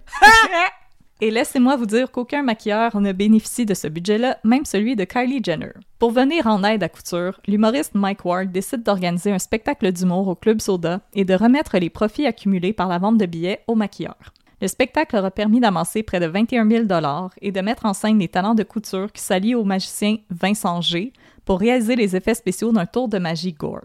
Depuis sa mésaventure, Couture roule toujours sa boule dans le milieu. En plus d'avoir travaillé sur les plateaux des séries télé Fugueuses Oh non, pas Figures. et l'heure bleue, il a réalisé des maquillages pour des campagnes publicitaires de Leucan, la Croix-Rouge et de l'humoriste François Bellefeuille. si vous êtes curieux, Les curieuse... petits-enfants dans les publicités de leur camp, c'est pas des vrais petits-enfants cancéreux? Non, je m'excuse. Ah, ben ça, ça me rassure. C'est juste des bald caps. Ah, bon, ok. Si vous êtes curieux, curieuse et aimeriez jeter un coup d'œil à l'œuvre de Rémi, je vous invite à vous rendre sur son site remifx.com.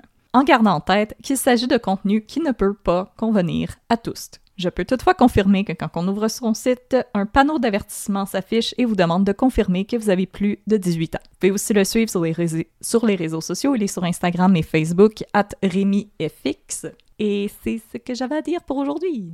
Ben, c'est merveilleux, ça! Voilà, mais s'il vous plaît, n'oubliez pas, c'est du contenu gore. Alors si vous n'aimez pas le cinéma d'horreur et le gore, passez votre chemin, tout simplement. Penses-tu que ça me choquerait? Euh, Comme j'ai goût d'aller voir, mais là, tu me fais peur avec tous tes avertissements. mais je suis là. Oui, ok, je vais aller voir ça. Mais Comme non, si je pleure, tu vas pouvoir me réconforter maintenant. Mais non, c'était pas si pire. Puis je veux dire, quand tu sais que c'est du latex puis du faux sang, c'est pas si pire que ça. Oh, wow, je suis super impressionnée. Non, Là, les pour- premières images que je vois, c'est des. euh, c'est comme si c'était des personnes qui étaient des grands brûlés. C'est vraiment bien fait. Pour euh, quelqu'un qui a commencé euh, sa formation plus tard puis qui a un peu euh, fait ça par lui-même, c'est vraiment impressionnant. là. Oh, wow, c'est incroyable. Bon, ben, vous voyez, Catherine, qui est un- une âme un peu plus sensible que moi, elle est très correcte. Alors, Mais non, parce que je sais que c'est pas vrai. Non, c'est super. Bravo. Rémi avec un YFX. alors voilà, c'était mon histoire d'aujourd'hui. C'était euh, Mais sur Discord, ça. on avait eu un, un débat euh, là-dessus, puis je sais pas, plus, plus je lisais sur cette histoire, puis plus que je trouvais ça vraiment épais. Mais c'est ça, moi je pensais que t'allais parler d'Ivan Godbout.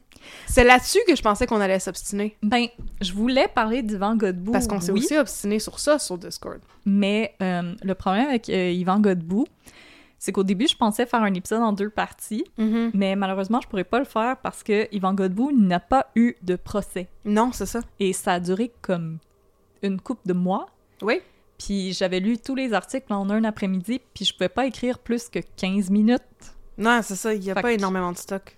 Il y a pas assez de stock, mais je trouve ça... euh, Qu'est-ce que t'en penses? Ben, je trouvais que c'était différent l'affaire d'Ivan Godbout parce que ben, ce qui était reproché, puis justement, il n'y a pas eu de procès, mais ce qui lui était reproché, c'était de d'avoir écrit avec beaucoup de détails une scène d'agression faite sur un enfant dans un de ses livres qui font partie de la collection des contes interdits. Je pense que c'est dans son livre d'Ansel et Gretel. Oui, c'est lui. Puis c'est ça. Là, l'affaire, c'est que je me disais justement, tu sais, oui, c'est merveilleux la liberté d'expression et tout, mais les contes interdits, c'est un certain niveau d'horreur pour un certain public. Oui. Puis peut-être que la quantité de détails est pas nécessaire. Non, je suis d'accord avec ça aussi. Je pense pas nécessairement qu'il aurait besoin d'être censuré comme il l'a été. Je pense plutôt qu'il y a eu un petit problème au niveau de l'édition. Oui, en tant qu'éditrice, euh, je pense qu'on aurait pu dire, tu sais, je comprends ce que tu veux faire, mais il y a des choses des fois que je me demande si tu temps nécessaire. Tu sais, moi aussi, je suis une grande fan de films d'horreur, mais il y a des films d'horreur que j'aime pas beaucoup. Justement, je suis pas vraiment fan des slashers, Ouais. euh, personnellement, parce que je trouve ça super répétitif. Ouais. Je trouve que c'est souvent ces films-là qui ont comme une grosse tendance misogyne, puis très moralisatrice, Oui. que oui, j'aime oui. pas beaucoup. Moi, j'aime Mon beaucoup Dieu. plus les productions du studio euh, A24, avec euh, de l'horreur plus d'ambiance. Oui. Aussi parce que je trouve que leurs films sont beaucoup plus intéressants dans leur manière d'aborder les problèmes de santé mentale, qui sont Oui. moins dans le les gens avec des problèmes de santé mentale sont dangereux. C'est plutôt le fait qu'on s'occupe pas bien des gens qui ont des problèmes de santé mentale, c'est de là que viennent les problèmes. Ah Mais là, je, je m'égare. C'est mon- un, c'est un autre débat en soi. mais non, moi aussi, des fois, je regarde des films d'horreur comme... Je me souviens quand j'étudiais en euh, maquillage d'effets spéciaux, le Mhm. prof nous avait beaucoup recommandé... euh, D'ailleurs, je, je voudrais, je voudrais les saluer. Je sais pas si vous écoutez Trinidad et Philippe. euh, J'espère que vous allez bien. On nous avait recommandé d'aller regarder des films d'horreur pour nous inspirer. Puis je me rappelle qu'à l'époque, il y avait le film Serbian Film qui venait de sortir, mais qui Ouais. faisait comme les, les rondes là, sur Internet, comme Ouais. quoi c'était le film le plus terrible ever. Ouais. Puis il y avait des gens qui étaient comme oh, on va le télécharger puis on va aller le regarder. Moi je l'ai jamais vu, mais ce que j'ai entendu dire de ce film-là, je me dis je vois pas l'intérêt de Ouais. le regarder. Ça a l'air de la grosse violence gratuite. Puis là vous pouvez m'écrire oh, Audrey. euh, Mais il y a justement pas aime de la grosse violence gratuite. Puis tu sais c'est correct, mais moi tu sais j'abonde aussi dans le sens de Nathalie Petrovski que j'aime mieux comme laisser les gens décider par eux-mêmes. Oui, c'est là, Mais- c'est là que tu m'as convaincu justement. Mais en tant qu'éditrice, je pense que j'aurais préféré dire comme, tu sais, je pense que là, on pousse un peu loin, puis je veux pas comme, je veux pas brimer ta liberté d'expression, mais tu sais, selon moi, il y a certaines formes d'horreur qui sont pas tant nécessaires, puis de l'horreur faite aux enfants, je pense que on peut s'attendre à ce que les plumes soient un peu plus faciles à froisser, Oui. mais là, je veux pas paraître pour une prude auprès des gens qui nous écoutent, mais comme, je sais pas, il a été accusé ça, avec exactement les mêmes euh, chefs Ouais. que Rémi Couture. Ouais. Puis le juge a déterminé que le problème avec cette loi-là, c'est qu'on ne définit pas bien c'est quoi de l'art. Ouais. Mais, tu sais, je pense vraiment que la, la faute revient un petit peu sur les épaules de, de l'éditeur, qui aurait peut-être dû faire un, un léger travail de Ben, je trouve. qu'est-ce qui se dit puis qu'est-ce qu'on peut peut-être éviter. là. Ben, je trouve que oui. C'est une, question de contexte aussi. C'est, euh, c'est une question justement de la collection dans laquelle ce livre-là était, était intégré. Là. Je veux dire, le principe, c'est les réécritures sombres de contes classiques. C'est Oui. pas euh, faire de la pornographie ou faire de la pédopornographie qui était... C'est ça qui était encore plus problématique parce que s'il y avait eu juste une scène d'agression qui était décrite en beaucoup de détails, ok, déjà c'est troublant, tu sais, Oui. mais qu'en plus ce soit sur un enfant, c'est comme tu t'attends vraiment pas à ça quand tu commences ta lecture. Je comprends qu'il y a des gens qui ont été choqués, puis encore là, la faute n'est pas sur Yvan Godbout, la faute est sur effectivement l'éditeur qui. Je veux dire, c'est sûr que ça existe des livres comme ça pour un public qui Averti. est, oui, exactement, qui est prêt à lire des choses comme ça. Mais là, c'est pas la même affaire. Je pense que ce cas-là m'a intéressé aussi parce que, tu sais, présentement aux États-Unis, il y a comme une espèce de folie là, de bannir des livres, euh, puis on se croirait dans les années, euh, on se croirait en- au 19e siècle. Ouais, ouais. Mais, tu sais, moi, je préfère vraiment dire comme, si toi, t'aimes pas ça, regarde-le pas, lis-le pas, Ben non, mais c'est va ça. ailleurs. Ouais. Parce que, tu sais, il y a les débats sur les trigger warnings aussi, puis moi, je me dis, mais tu sais, moi, j'aime mieux les trigger warnings à la censure. Tu sais, j'aime Ouais, mieux vous avertir qu'il va y avoir du contenu sensible, puis là, vous, auditeuristes, qui êtes des personnes qui connaissez votre sensibilité, vous avez la liberté de choisir. C'est ça, la liberté d'expression, la liberté de choisir. C'est toi qui choisis si tu veux consommer mon contenu, oui ou non. Puis il n'y a aucune honte à avoir. Puis tu sais, les trigger warnings, on agit comme si ça venait d'être inventé, là, mais je me rappelle quand j'étais très jeune puis que Terminator 2, il jouait tout le temps là, à TQS, ben au retour de chaque annonce, il y avait clairement un panneau qui disait Nous vous avertissons que ce film comporte des scènes de violence et s'adresse à un public averti. Ouais. Fait que les trigger warnings, ça n'a pas été inventé euh, par euh, les woke en 2012. là. Ça Non. fait longtemps que ça existe. Ouais. Puis justement, ce panneau-là, il existe pour dire que moi, si je veux pas regarder un film violent, je peux changer de poste, mais ça me donne pas la permission d'aller cogner chez mon voisin puis dire non, tu regardes pas ça parce que c'est violent. Ouais, Parce que mon voisin, lui, il a le droit de dire que lui, ça lui tente de regarder ça. Absolument. Là, là, l'espèce de, de tirage de cheveux, de on va faire interdire les drag queens, les livres, puis tout ça, là, ouais, ouais.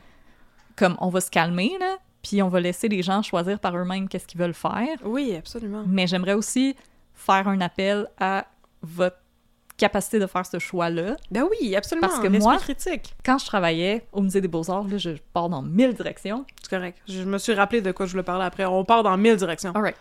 Parce que moi, quand je travaillais au Musée des Beaux-Arts de Montréal, on a eu l'exposition Robert Mapplethorpe. Ah oui. Pour ceux et elles qui savent pas c'est qui Robert Mapplethorpe, c'était euh, le conjoint de Patti Smith qui a pris des photos assez crues de la scène underground gay des années 80 à New York. Puis oui, il y a une partie de son œuvre qui est très, très, très crue. Mais ces photos-là, on les avait mis dans un passage séparé avec une grosse affiche qui disait contenu pour public averti seulement. Mhm. Et devinez quoi? Je passais mes journées à me faire hurler dessus par des gens qui sont pas capables de lire des panneaux ou qui lisent des panneaux puis qui ça leur passe 10 pieds vers-dessus la tête. Ouais. Là, tout à coup, c'était ma faute à moi qu'il avait vu un point enfoncé dans un anus. Ah non! Puis ça me dépasse. C'est comme aussi quand j'avais été voir la pièce sur Patti Smith à l'espace Go. Mhm. Non, l'espace libre. Puis il y avait deux femmes à côté de moi qui arrêtaient pas de comme clutch their pearls parce qu'à un moment donné, Céline Bonny montrait ses fesses. Mais je veux dire, c'est une pièce sur la scène punk underground des années 80 à New York, Ouais. dirigée par Brigitte Higgins, Ouais.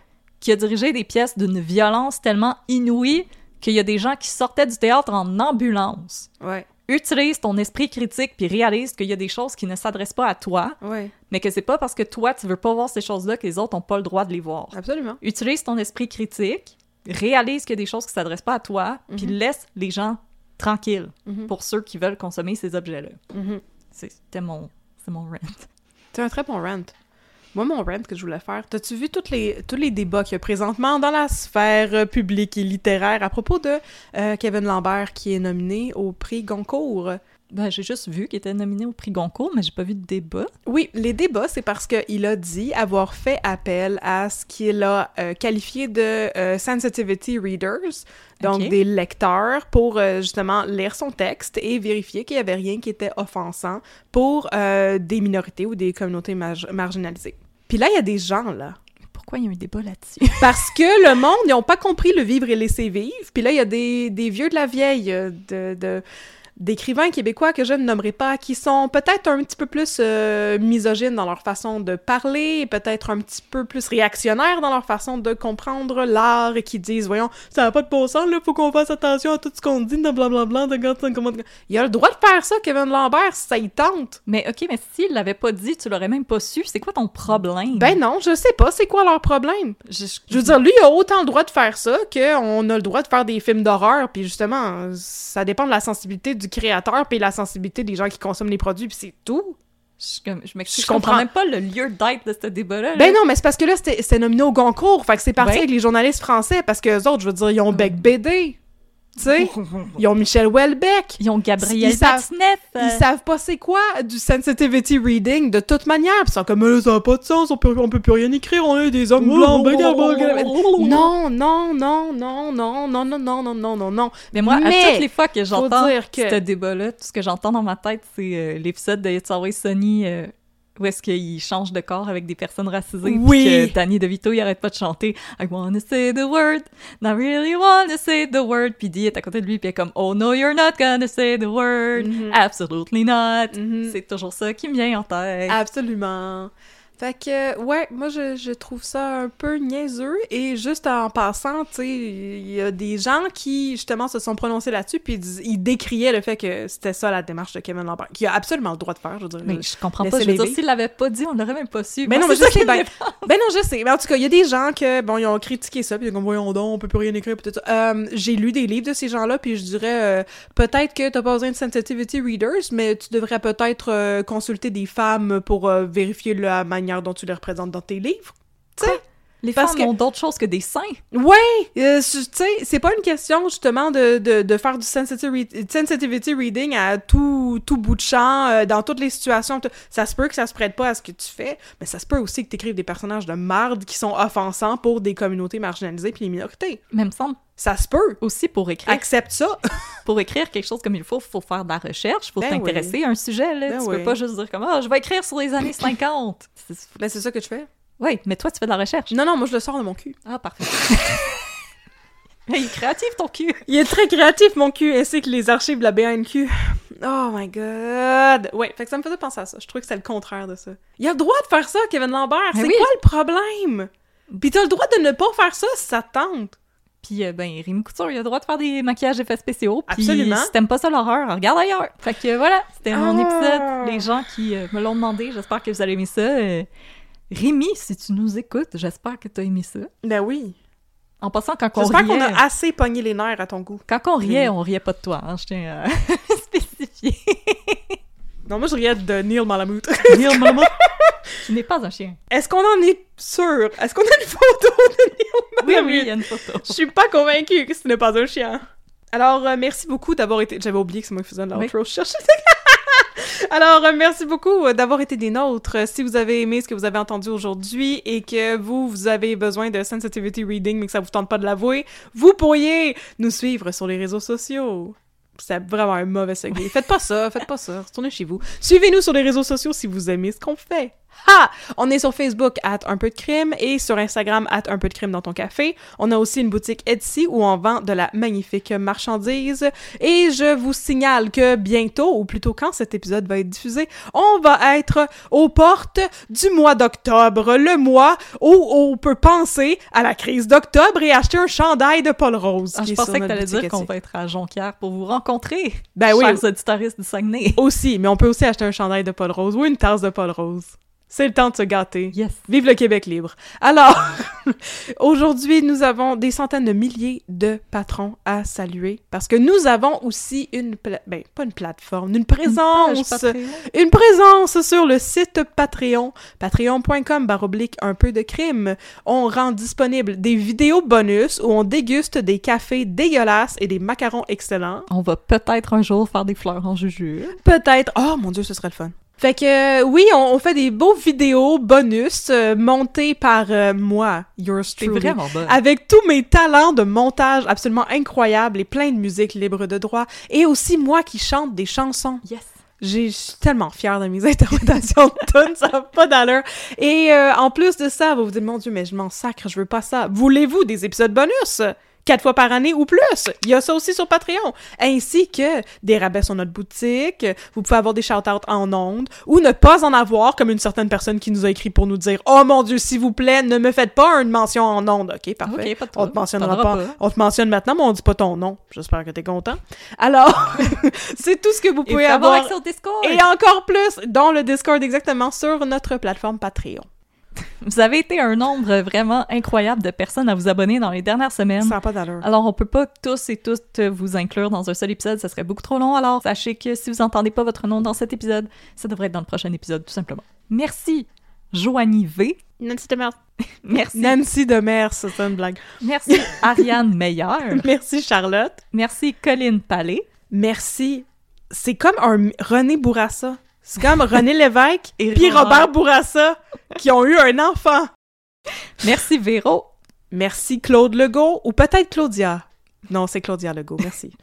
Merci Camille Motard. Merci Louise Auger. J'ai arrêté de faire des jokes, j'ai compris. Merci Audrey-Anne Tremblay. Ok, mais là, je peux faire une joke. Ben merci mm, Dast. Pa, Mm, bap. Ta ta da, mm, bap. Ta ta mm. Yeah, yeah. Merci Jeanne Ménard. Oh, merci Marie-Ange, quel beau nom. Oui. Merci Pastel. Ah, merci Émilie Boulanger. Merci Jeanne. Merci Cynthia West. Merci Catherine Roy. Et merci Karen Boyce. Et voilà. What a beautiful name. What a beautiful name. Quel Vous avez beau des nom. beaux noms. Oui, vous avez des beaux noms. Merci beaucoup pour votre Soutien. soutien. On espère que vous aimez vos nouveaux avantages. Que vous aimez vous sentir supérieur.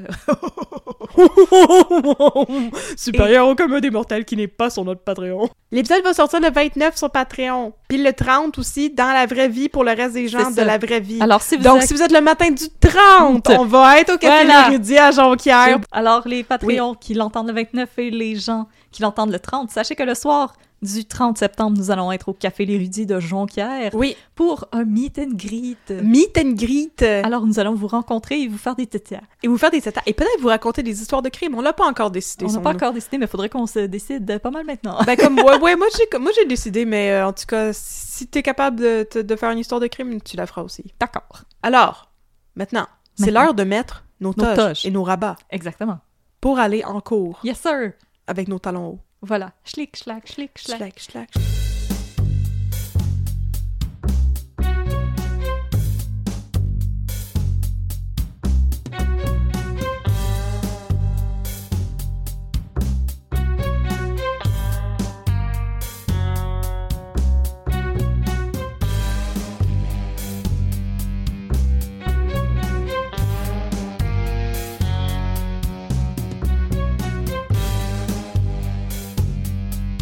Maître Côté, Maître Côté! Maître Côté, enlevez vos écouteurs! Ah pardon, pardon. Oui. Maître Côté, avez-vous entendu parler du meurtre de Patrice Robitaille? Oh mon dieu, oui, absolument. J'ai dit mon dieu mais c'est moi qui est censé vous l'apprendre, Oui. maître Boutin. Je veux que vous me disiez tout. Absolument, je vais vous raconter ça. C'est une Racontez-moi histoire toute la qui vérité. allie toute la vérité, ainsi que l'amour, ainsi que des histoires de fesses, Oh. ainsi que la tristesse, Oh. ainsi que une erreur sur la personne, ainsi que quelqu'un qui meurt.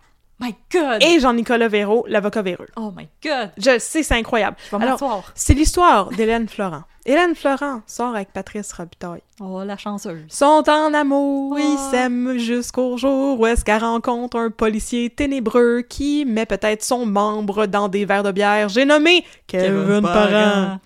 Alors, elle rencontre Kevin Parent, qui est un policier, et bien sûr, là, on dit les noms des comédiens, mais c'est pas les comédiens, c'est les personnages. C'est pas un comédien, c'est Kevin Parent.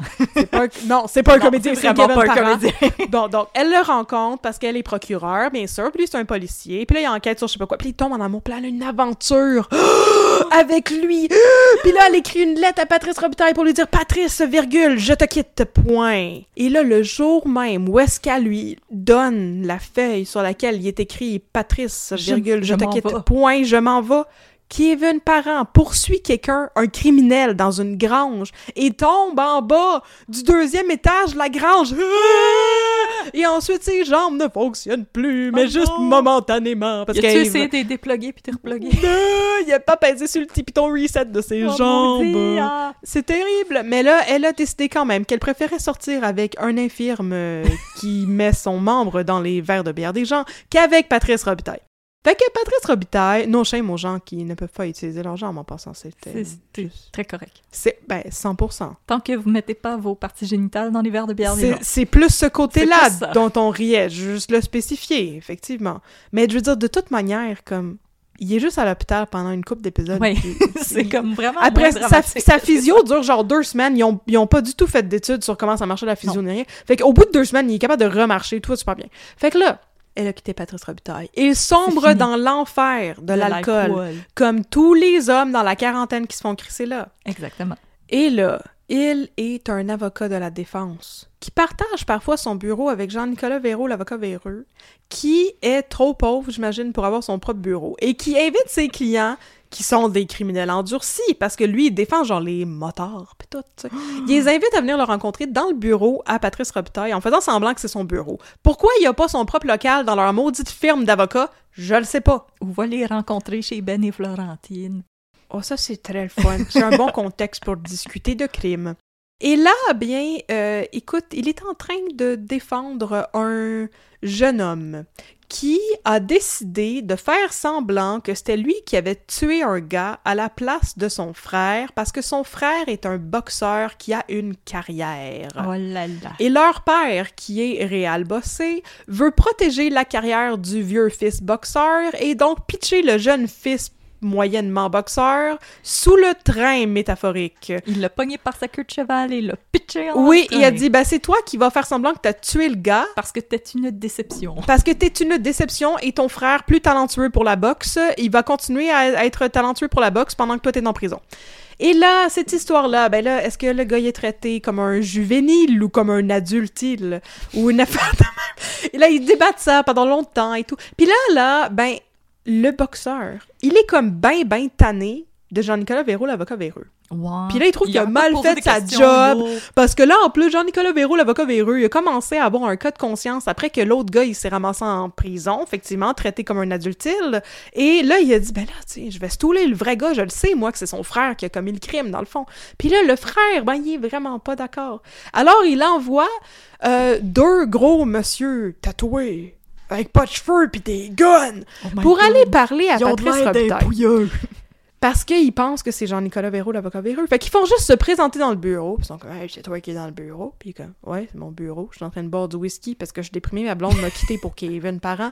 Puis là, ils sont comme, mieux. hey, regarde par. Oui, il allait mieux, il allait mieux. Puis là, il est comme, hey, regarde par là-bas, regarde par la fenêtre. Puis là, ils mettent un gun sur la tente. Puis ils tirent dans la tête. Ah!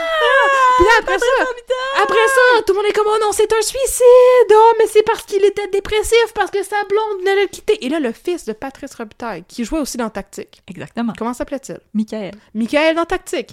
Il va voir Hélène Florent, puis il est comme non, mais ça se peut pas que mon père s'est suicidé parce que il y avait des plats Tupperware dans son frigo. Puis là, il est comme pardon? Puis Kevin Parent est comme pardon? puis personne comprend cet argument-là, puis il dit ben oui, il y avait des plats Tupperware, fait qu'il s'était mis des restants. Comme si tu vas mettre fin à tes jours, tu vas pas planifier le restant pour ton lunch du lendemain. Voilà. Puis là, ils sont comme, ah, peut-être. Puis il dit, il avait aussi génie, laissé là. une note pour la femme de ménage. Mais là, si, si tu vas te tirer une balle dans la tête, Pourquoi à quoi ça sert de demander à la À femme de bon? ménage de, comme, vider les poubelles? À quoi bon? À quoi va se faire la barbe, comme dirait François Pérusse?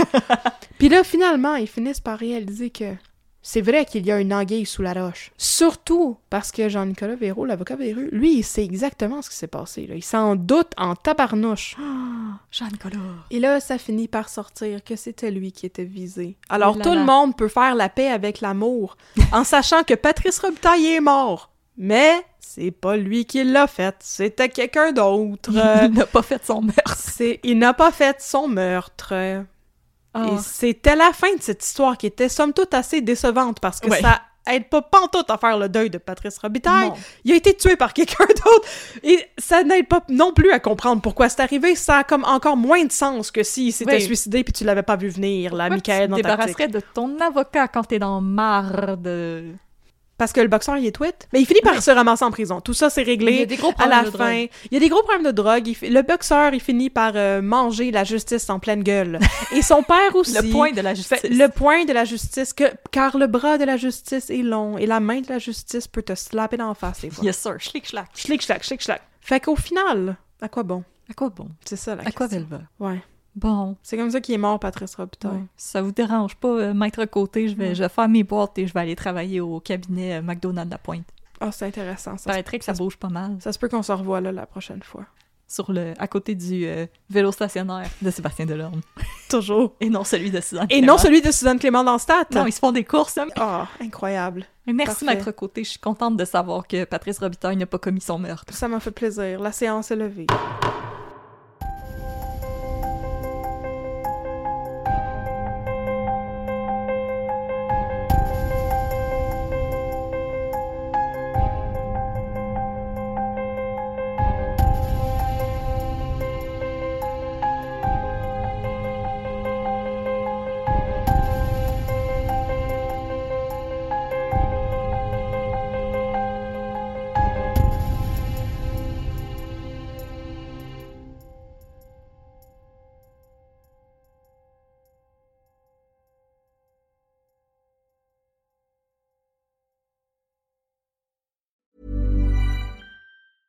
Planning for your next trip?